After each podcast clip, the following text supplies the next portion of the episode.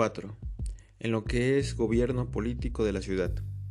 Hay un gobernador superior a todos los demás jueces, pero cada calle tiene dos puertas, una a la entrada y otra a la salida de ella. Y el hombre más a propósito y más honrado de los de esta calle es alcalde y juez de ella, y corren por su cuenta todos los pleitos civiles y criminales para castigarlos, y dar razón al gobernador, superior de los casos graves y en que se ofrezca dificultad, siendo la primera ley que en ellos no han de poder recibir ruego ni intersección. Y así los inferiores como los superiores, porque no les impide el hacer justicia. Estas calles se cierran cada una en anocheciendo y hay siempre soldados de poste de día y de noche, de manera que si se comete un delito, pasa la voz y palabra en un instante muy breve quedan las puertas cerradas y el delincuente dentro para castigarle. Y aunque voy hablando de la ciudad de Yendo y corte del príncipe, así en el gobierno político, como en todos los demás, lo mismo que en esta ciudad corre, se usa y está sentado en todas las del reino y como la mayor parte de ellas cae sobre la mar, gozan igualmente del regalo del pescado,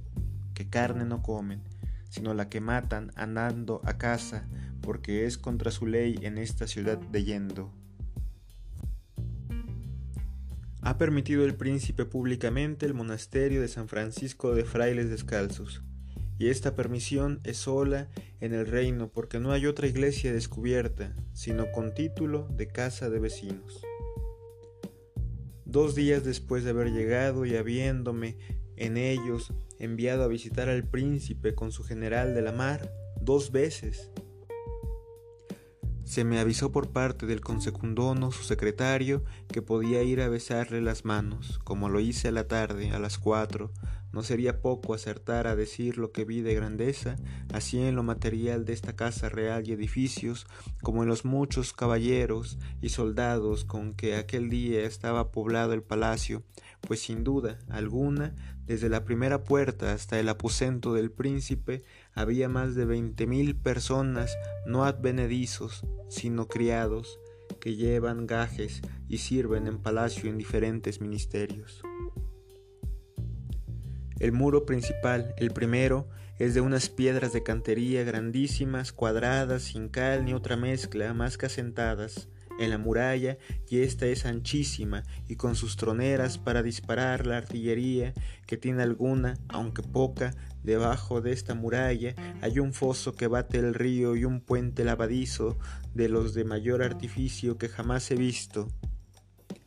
Las puertas son fuertes y habiéndomelas abiertas se mostraron dos isleras de arcabuceros y mosqueteros que a mi parecer habría más de mil hombres y, si no me engaño, me lo dijo así el capitán de ellos, que pasó hasta la segunda puerta, donde vi otro género de muralla hecha como terraplano. La distancia de la una puerta a la otra eran trescientos pasos, y aquí estaba una compañía de picas y lanzas de cuatrocientos hombres. Lleváronme a la tercera puerta que tiene otro muro de piedra de cuatro varas en alto, y en este hay pertrechos, unos como revillenes para la arcabucería y mosquetería, y otra compañía de maquinatas, que son como alabardas, en número de trescientos soldados, que estos y esos otros tienen las casas en las distancias que hay en las tres puertas, con muy lindos jardines y ventanas que miran a la ciudad.